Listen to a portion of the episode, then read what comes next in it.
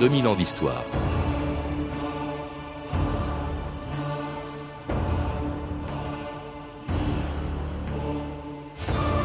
Dans exactement 4h30 à 18h heure française, midi à Washington, sur les marches du Capitole, Barack Obama prêtera le serment traditionnel des présidents des États-Unis sur la même Bible qui avait servi à l'intronisation d'Abraham Lincoln en 1861. Avant même que commence son mandat, ce président de 47 ans aura déjà plus profondément marqué l'histoire de son pays que la plupart de ses prédécesseurs. 150 ans après l'abolition de l'esclavage et 46 ans après que Martin Luther King ait rêvé d'un pays dans lequel tous les Américains auraient les mêmes chances, Barack Obama sera le premier président noir des États-Unis. Ce sera l'aboutissement d'une campagne commencée il y a deux ans, lorsqu'en février 2007, ce jeune sénateur de l'Illinois avait annoncé qu'il était candidat à la Maison-Blanche. France 2, Béatrice Schoenberg, le 11 février 2007. Aux États-Unis, dans la course à la Maison-Blanche, le démocrate Barack Obama, nouvelle coqueluche de la politique, a officialisé sa candidature. Il pourrait être, s'il est élu, le premier président noir de l'histoire américaine. Gilles Rabin. À 45 ans, il est aussi le plus jeune candidat à la présidence depuis John Kennedy. Et le premier noir.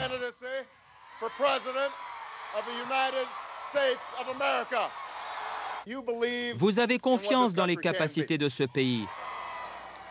Face à la guerre, vous croyez que la paix est possible. Vous croyez que nous pouvons être un peuple uni. Un discours clair, des idées simples mais fortes, un homme bien dans sa peau, c'est une partie de la popularité de Barack Obama. L'autre partie, c'est Obama lui-même. Fils d'une blanche du Kansas et d'un économiste kényan, il est devenu un brillant avocat après de brillantes études. Marié, père de deux filles, il est à lui tout seul la synthèse des contradictions de l'Amérique et de ses espoirs. Et c'est peut-être justement ce qui explique sa victoire à l'élection présidentielle de novembre dernier. Jacques Porte, bonjour. Bonjour Patrice. Alors vous avez publié avant cette élection une biographie de Barack Obama chez Payot.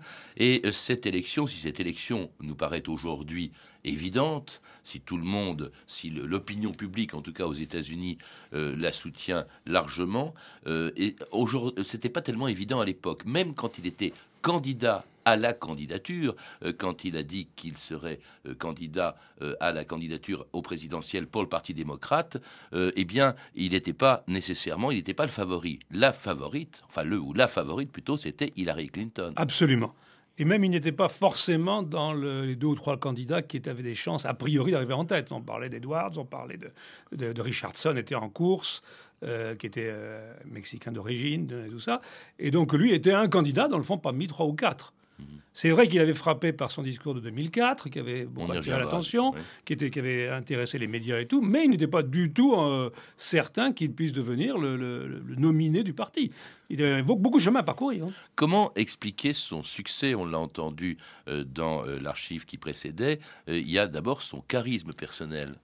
Il n'y a aucun doute. Ça, c'est quelqu'un qui a à la fois un charisme physique, enfin une allure physique, une capacité oratoire très forte avec une espèce de, sanction de, bâti, de passeur baptiste, tout en n'étant pas du tout dans un discours religieux, mais un discours euh, pas toujours concret, mais en tout cas qui, fait, qui, est compris par tous les gens, quelle que soit leur croyance. Et ça, c'est très fort de sa part. Capable d'utiliser des formules qui seraient dans le fond banales, si on les prend euh, strictement, mais à qui donnent vie. Être unis, qu'on soit républicain ou démocrate, femme ou homme, noir ou blanc. Bon, c'est bien sûr évident, c'est facile à dire, mais il sait le dire. Et que ça marche ça, dit quelque chose quand il le dit. Et ça, c'était très fort. Ça, c'est très fort dès le départ. C'est ça qui avait électrisé l'opinion dans son discours de 2004, d'ailleurs. Mm. Cette capacité de dire, dans le fond, des évidences, ou presque, mais d'oser les dire et qu'elles marchent, mm. qu'elles saisissent les gens. Un discours des talents d'orateur qui a peut-être fait sauter tous les préjugés, y compris d'ailleurs celui qui avait empêché jusque-là euh, aux candidats noirs d'être élus à la présidence des États-Unis. Il y avait eu quelques candidatures, mais elles étaient plus, symboliques que réelles. Barack Obama, c'est la première candidature sérieuse venant justement d'un Afro-Américain, Jacques Porte. Ah, tout à fait, mais c'est justement parce que sa posture et est assez différente de celle des candidats précédents. Des candidats comme Jesse Jackson, qui a été candidat plusieurs fois, finalement, s'était enfermé dans une candidature de protestation noire, qui ne pouvait pas attirer au-delà de beaucoup de la communauté noire, très peu. Tandis que lui a fait une attitude totalement différente, il s'est inscrit dans la communauté noire, Parce qu'aux États-Unis, il faut parler de, de quelque part. Donc il faut s'appuyer sur la communauté noire, mais sans jamais s'y enfermer. En répudiant le nationalisme noir, sans jamais je parle pour les Noirs. Je viens des Noirs, mais je parle pour tout le monde. Alors peut-être justement parce que euh, il a beau être noir, ou plus exactement métis, euh, il est assez différent des Noirs américains. Sa famille, la famille de son père, euh, qui était étranger, n'a jamais connu l'esclavage, et sa mère était une américaine du Kansas. Il le rappelait à Boston le 26 juillet 2004. Mon père était un étudiant étranger, né dans un petit village du Kenya. Grâce à un travail acharné, mon père a obtenu une bourse pour étudier dans un endroit magique, l'Amérique, qui a brillé comme un phare de liberté et d'espoir pour tant d'immigrés avant lui.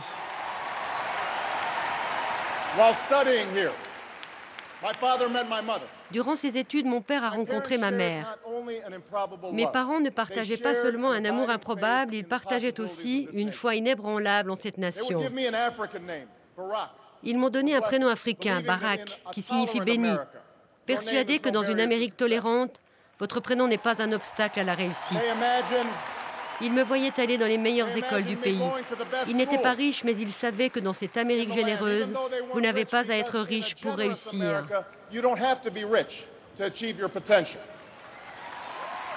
Alors ce discours qui va d'ailleurs révéler Obama euh, aux, Américains, il est très différent, on vient de l'entendre, de celui que tenaient jusque-là beaucoup de Noirs américains. Il n'est pas dans l'imprécation vis-à-vis des États-Unis, ni dans la revendication. Au contraire, il leur rend hommage, Jacques Porte, à cause de sa jeunesse.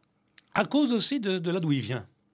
C'est-à-dire que venant, ayant fait ses études à Hawaï, qui était un milieu assez peu marqué par la ségrégation raciale, relativement peu, et n'étant pas venu du Sud revendicateur, n'ayant pas subi même dans sa chair, si on veut, la ségrégation, sans même parler d'esclavage qui est encore plus lointain, même la ségrégation, il a pu avoir un discours différent.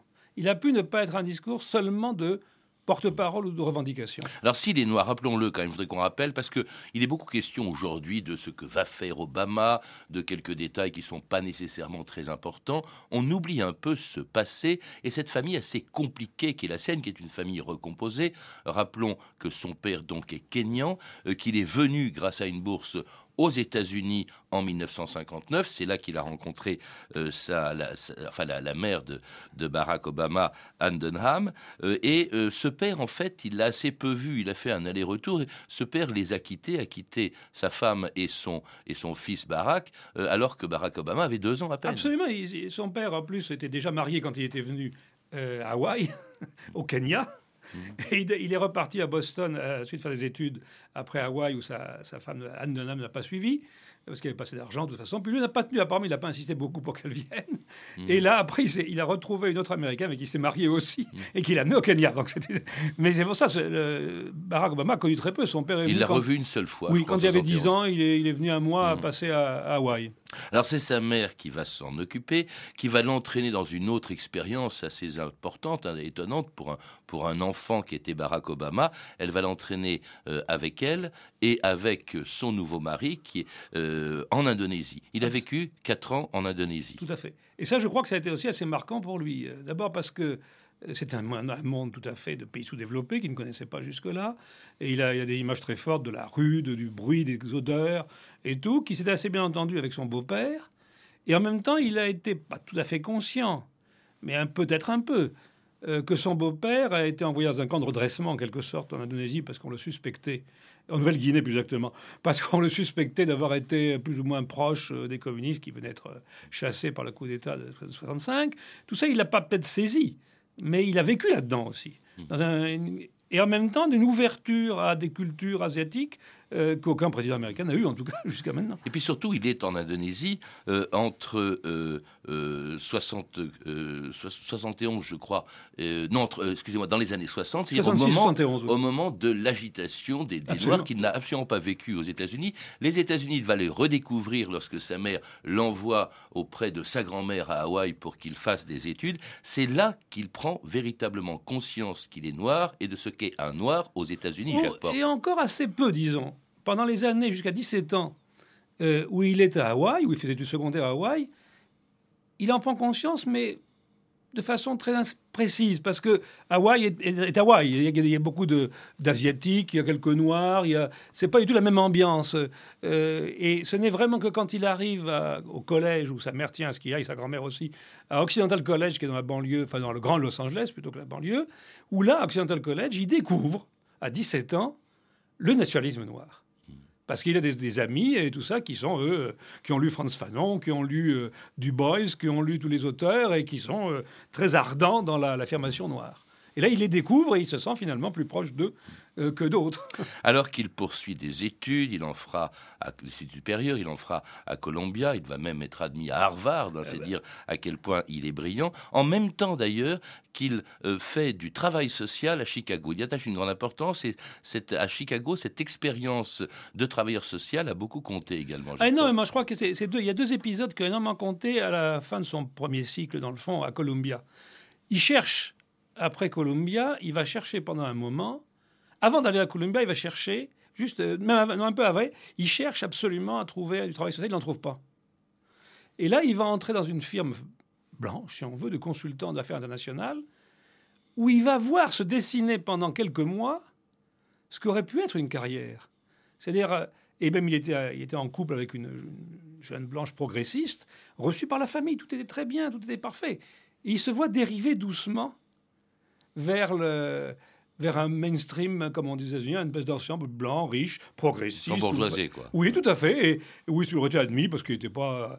Et c'est à ce moment-là qu'il rompt, enfin, qu'il décide d'être porte-parole du noir, qu'il part en travailleur social. Il trouve enfin un, job de travailleur social. Et là, il va pouvoir euh, faire euh, hmm. ce s'ancrer dans la, dans la communauté noire véritablement, en se rendant compte des difficultés considérables qui règnent à Chicago à ce moment-là. Mais sans faire de politique, la politique, il la découvre en 91, en 1991, au sein du Parti démocrate. On dit que c'est sa femme, il est marié, c'est sa femme Michel qui l'aurait poussé en quelque On le dit effectivement, c'est que politique. il avait quand même trouvé avant, dire qu'en travailleur social, il avait euh, quand même euh, s'était rendu compte que le travailleur social en soi, c'était très bien, mais ça débouchait sur la politique on ne pouvait obtenir des choses que si on était en accord avec la mairie. Si on, il, avait, il avait rencontré le maire noir de Washington, Washington de Chicago, qui était le maire noir de Chicago, qui avait, fait, qui avait beaucoup de charisme, beaucoup de tout ça. Et donc il s'est rendu compte qu'à un moment donné, il fallait utiliser le, l'outil politique. Mais il n'avait pas encore trouvé le moyen, effectivement. Et c'est sa femme, semble-t-il, qui lui a dit Bon, maintenant, vas-y, euh, ne, fais pas qu'en parler, vas-y. sa femme, on dit qu'elle jouera peut-être un grand rôle une fois à la Maison-Blanche. En tout cas, il entre au Parti démocrate. Il va même être élu sénateur de l'État de l'Illinois. Hein. Chaque hmm. euh, État avait un Sénat. Il est sénateur. Il y mène, euh, comment dirais-je, enfin, il y reste assez obscur, très peu connu des, du reste des États-Unis, jusqu'à ce que, en juillet 2004, il est appelé à parler à la convention du Parti démocrate qui doit désigner John Kerry comme candidat démocrate à l'élection de 2004. Et c'est là, en 2004, qu'en quelques minutes, eh bien, Barack Obama devient une des figures de proue du Parti démocrate. Le premier discours enregistré de Barack Obama, c'était donc le 26 juillet 2004. On behalf of the great state of Illinois, crossroads of a nation, au nom du grand État de l'Illinois, carrefour de notre nation, terre de Lincoln, je vous exprime ma profonde gratitude d'être devant vous à cette convention. Et je suis là aujourd'hui conscient de la diversité de mon héritage, sachant que les rêves de mes parents sont incarnés par mes deux précieuses filles. Mon histoire est une petite part de la grande histoire américaine. J'ai une dette envers ceux qui m'ont précédé. Je sais que dans nul autre pays mon histoire n'aurait été possible. Alors c'est ce discours, dites-vous Jacques Porte, c'est ce discours prononcé à Boston pendant la Convention démocrate qui l'a vraiment révélé comme une espèce de, de chef de file, en tout cas d'espoir, d'étoile montante du Parti démocrate alors ah, qu'il était pratiquement tout, inconnu des Américains jusque-là. Tout à fait, un peu comme un ovni, hein. il sort d'un peu de, nulle part. C'est John Kerry qui avait remarqué son talent oratoire dans la campagne de 2004, avant la Convention, qui lui dit, bon, viens donc prononcer le discours à la Convention, qui est un peu du discours pour lancer les gens. Enfin, c'est pas le discours principal, mais c'est pour lancer les gens. Et c'est là où tout d'un coup, les, les, autres démocrates disent, ah ben, si il parle bien, il dit des choses intéressantes. Oui, un talent d'orateur indiscutable. Et, puis, et donc, il va tout de suite euh, connaître un certain succès au sein du parti, en tout cas. Mm. C'est pas, auprès des médias aussi, part de lui. Euh, il n'y a aucun doute. Hein. Mm. C'est à ce moment-là que les éditeurs disent, dans le fond, le, bouquin qu'il avait publié en 95, qui s'appelait À la recherche de son père. Euh, le rêve de mon père, oui. Oui, le rêve de mon père, euh, n'avait eu aucun succès. Il était trop bien passé inaperçu. Et c'est après 2004 que un éditeur dit, ah bah, tiens, quand même, ce serait intéressant de le reprendre. Et ils le reprennent, et puis ensuite, ça a eu du succès. Et il y aura un autre livre, hein, L'audace d'espérer, justement. D'ailleurs, les deux livres étant écrits par lui-même, c'est un intellectuel, hein, Obama. c'est aussi, alors Kerry est battu en 2004, lui, en revanche, est élu est élu au Sénat des États-Unis. Hein, cette fois-ci, il va euh, à Washington. Euh, il s'y situe plutôt à gauche du Parti démocrate. Il est même, mais il l'était déjà, m'avez-vous dit, euh, Jacques Porte, un des rares responsables américains, hommes politiques américains, à critiquer la guerre en Irak, ce qui aujourd'hui peut paraître banal. À l'époque, ça ne l'était pas. Elle était encore populaire. Absolument. Et il l'a fait pour la première fois en 2002 alors que justement, obscur sénateur de l'Illinois, il n'avait pas de de, légitimité à parler pour l'international, si on veut. Il a tenu à signaler son opposition farouche à la guerre dès 2002, euh, dès les débats des Nations Unies, etc. Et, tout. et à ce moment-là, il restait toujours cette position, finalement. Et surtout, quand il s'est lancé en campagne euh, en 2007, euh, la guerre pesait encore énormément. Ensuite, elle a pesé moins. Mais à ce moment-là, elle pesait encore beaucoup. et ça, ça lui dit une continuité par rapport à, quelqu'un comme Hillary Clinton, qui avait d'abord soutenu la guerre, puis ensuite avait changé un peu d'opinion. Alors à peine est-il élu en, en, 2004, le voilà déjà qui pense, dites-vous, à aller beaucoup plus haut, c'est-à-dire tout simplement à la Maison Blanche. Il est jeune, euh, il est un nouvel élu, il est d'ailleurs le seul élu noir, je crois, de ce, Sénat, de ce Sénat de, 2004. Et tout de suite, le voilà qui, qui pense à, la Maison Blanche. Très rapidement, il n'y a aucun doute, c'est ça qui est le plus étonnant, euh, puisque dans le fond, euh, il, était, il, était, élu donc en 2004. Le Parti démocrate remporte la majorité au Sénat en 2006. Et comme beaucoup l'auraient fait, d'attendre un peu, de faire euh, son apprentissage au sein du Parti démocrate, avoir éventuellement un poste, un président de commission, etc. Non, c'est là où il décide de se présenter candidat à la présidence. C'est un ambitieux, hein Ah, c'est un ambitieux, aucun doute. Après avoir pesé, semble-t-il, exactement, euh, euh, on avait pensé à lui à un moment donné comme gouverneur de l'Illinois, puisqu'il avait assez bien réussi comme sénateur. Non, ça, il a, écarté tout de suite. Et c'est pour ça, donc, il, il est très ambitieux et très pressé. Il faut, il faut que les choses arrivent très pressé, assez audacieux, parce que, encore une fois, la euh, figure de proue euh, du Parti démocrate à l'époque, pour la candidature à la candidature à la présidence des États-Unis, c'est pas euh, du tout Barack Obama, c'est Hillary Clinton. Hillary Clinton qui en plus a un atout, c'est-à-dire qu'elle met en avant son expérience politique. Elle est gouverneur, elle, est, elle, a, elle a un passé politique et sénateur, oui. Et, et puis lui ne l'a pas. Il a une expérience toute fraîche, en tout cas à l'échelle nationale. Et puis surtout que Hillary Clinton, bien sûr, a un nom elle a son nom qui lui sert, elle n'a pas besoin d'introduction. Tandis que lui a besoin d'introduction, en quelque sorte. Personne encore ne le connaît. Non, c'est face à Hillary Clinton, c'est comme escalader une montagne. Il a, il a, fait devant lui quelque chose de, comme, on comme les, ces gens l'ont appelé, la machine Clinton est énorme. Et euh, a priori, beaucoup pensent qu'il n'arrivera pas à la vaincre. Mm. Et pourtant, ça y est arrivé. Ça y et oui, c'est lui qui remporte les premières élections primaires avec 38% des voix, reléguant euh, Hillary Clinton au troisième rang.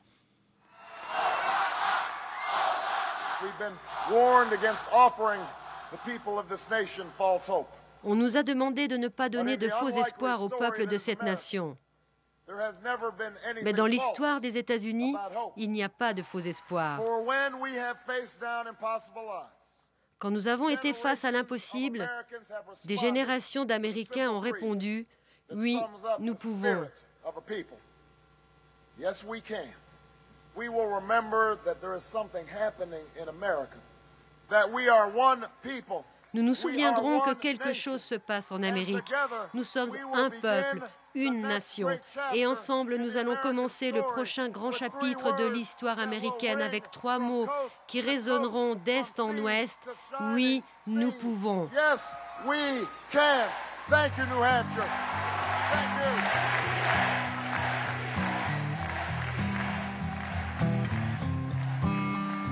It was a creed written into the founding documents that declared the destiny of a nation. Yes, we can.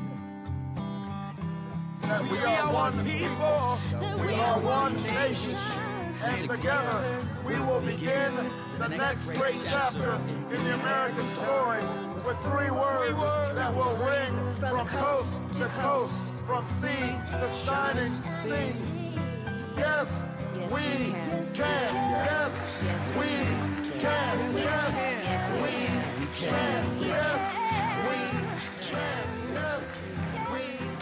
Yes. We Can, c'était Will.i.am et d'autres artistes qui soutenaient Obama il y a exactement un an, quand il avait remporté ses premiers succès aux, élections euh, primaires. On l'a entendu dire aussi, nous sommes une nation. C'est là vraiment que, euh, disons, euh, il ne se démarque pas. Il affirme évidemment le fait qu'il est noir, mais il ne tient pas du tout le même langage que les Noirs des, années 60. absolument, absolument, Il y a un discours à Philadelphie où il montre bien qu'il ne se met pas sur ce même registre. Tout à fait. Le discours sur la race qui a été célébré par ailleurs par beaucoup de points, mais pas avec raison, c'est un très beau discours mais ne se place pas du tout dans cette, euh, cette notion de protestation, même de droit civique pur. Non, il se passe au-delà de cela. Et aussi parce qu'il a eu l'expérience à, Chicago de voir que les nationalistes noirs étaient très actifs dans les actions spectaculaires, mais il n'avait mmh. derrière eux personne, mmh. finalement.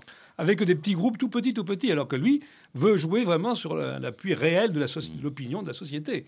Et ça, ce sera sa grande habileté. En remportant l'Iowa, il montre aussi euh, que c'est un État blanc et qu'il n'y a, pas, a pas de réticence à oui, voter pour lui. c'était la victoire dans l'Iowa. Oui, la première, la première. Et il montre donc qu'il sort justement de, de cette euh, spirale qui était seulement les Noirs et d'être coincés. Et, dans laquelle on veut l'enfermer. On rappelle par exemple son amitié avec un pasteur, Jeremiah Wright, euh, qui était lui euh, véritablement un nationaliste dans ce domaine, qui disait Dieu maudit l'Amérique. Alors évidemment, c'est extrêmement gênant pour Obama, qui s'en détache. Hein. Et qui aura de, certains mérites, puisque c'était quand même ce pasteur qu'il avait quelques années auparavant lui avait séduit en quelque sorte, l'avait réintroduit dans la pratique religieuse.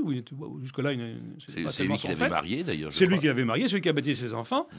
Donc c'est vrai que le, pasteur White a, eu des, paroles outrageantes et euh, nationalistes noirs excessives même par beaucoup de côtés. Et là, il a su euh, s'en sortir. Euh, parce que là, ça aurait été terrible, c'était un piège qui pouvait se refermer sur lui mhm. complètement.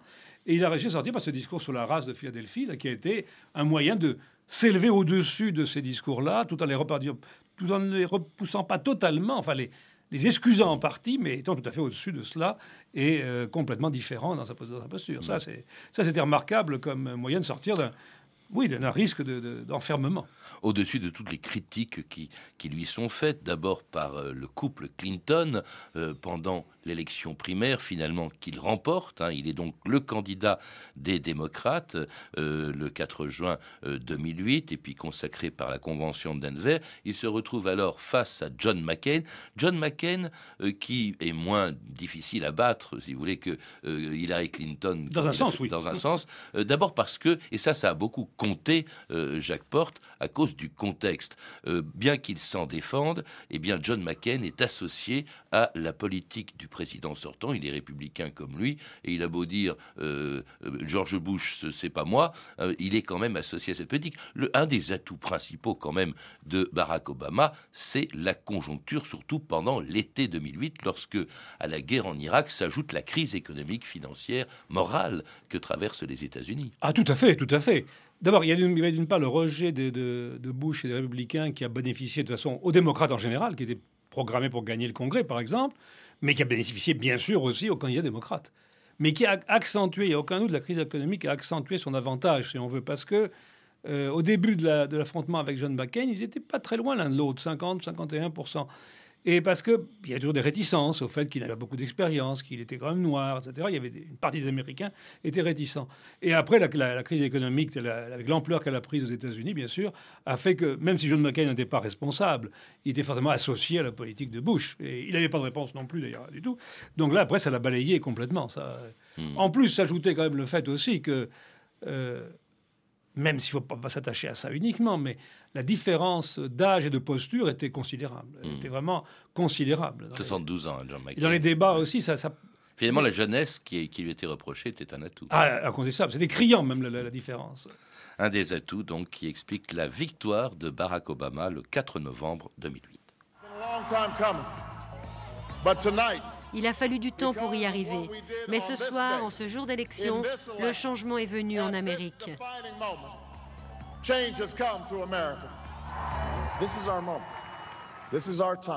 C'est notre moment, c'est notre heure. Nous pouvons remettre notre peuple au travail et ouvrir les portes de l'avenir à nos enfants. Nous pouvons restaurer la prospérité et porter la cause de la paix.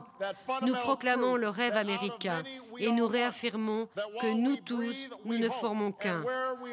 Et lorsque nous sommes touchés par le cynisme et le doute, par ceux qui disent que nous ne pouvons pas, nous répondrons, oui, nous pouvons. Yes, we can. Thank you. God bless you. And may God bless the United States of America.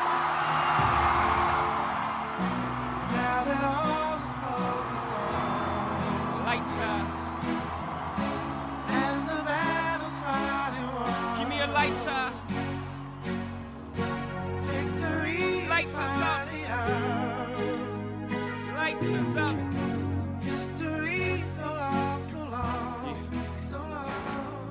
Jay-Z, we made history, nous avons fait l'histoire, c'était la chanson après la victoire de Barack Obama, incontestablement, avant même d'avoir commencé à agir euh, à la Maison Blanche, où il entrera simplement dans Tout quelques heures, on peut dire, c'est vrai, qui- que cette élection, que l'homme a, a marqué l'histoire de son pays avant même, encore une fois, que son mandat ait commencé. Ah, tout à fait, tout à fait. Parce que dans la mesure où personne, euh, bon, il y a 3 ou 4 ans, aurait pu penser, ou si 10 ans encore moins, qu'un candidat noir, malgré, même s'il est métis, mais, euh, et même d'où il vient, c'était imp- impensable.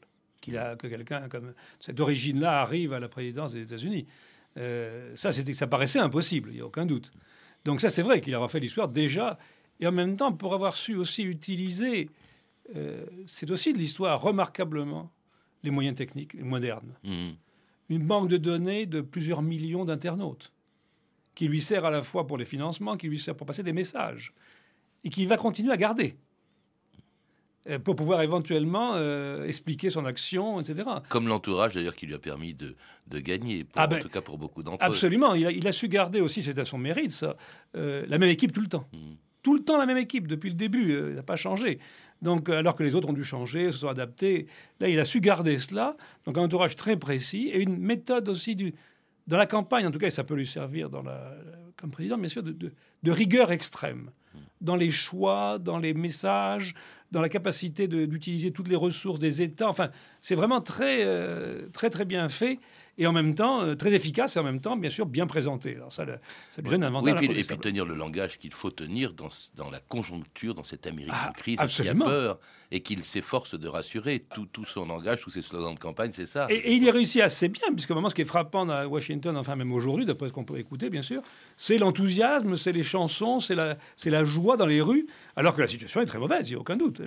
La situation économique est dés- dés- dés- désastreuse, et les, autres choses ne sont pas très brillantes. Un grand espoir en tout cas. Je rappelle, Jacques Porte, que vous êtes l'auteur du livre Barack Obama, un tournant pour l'Amérique, récemment publié chez Payot. À lire également deux ouvrages de Barack Obama, publiés aux éditions Presse de la Cité, Les rêves de mon père et L'audace d'espérer. Et puis vous avez pu entendre un extrait du documentaire suivant, Le fabuleux destin de Barack Obama, disponible en DVD dans le Nouvel Observateur de cette semaine. Barack Obama, il sera question aussi ce soir dans une émission spéciale Obama à partir de 17h50 dans Et pourtant elle tourne de Bruno Duvic qui retransmettra à partir de 17h56 la prestation de serment d'Obama. Et puis à 19h20, le téléphone sonne de Alain Bédoué. Obama est maintenant, quelle politique et quelle priorité pour le nouveau président des États-Unis? Pouvez retrouver toutes ces références par téléphone au 32 30, 34 centimes la minute ou sur le site franceinter.com. C'était 2000 ans d'histoire, la technique Sandrine Laurent et Jean-Noël Vélan, documentation et archives Emmanuel Fournier, Clarisse Le Gardien, Franck Olivard et Caroline Chausset, une réalisation de Anne Kobilac. Demain, dans 2000 ans d'histoire, la bande à Bono.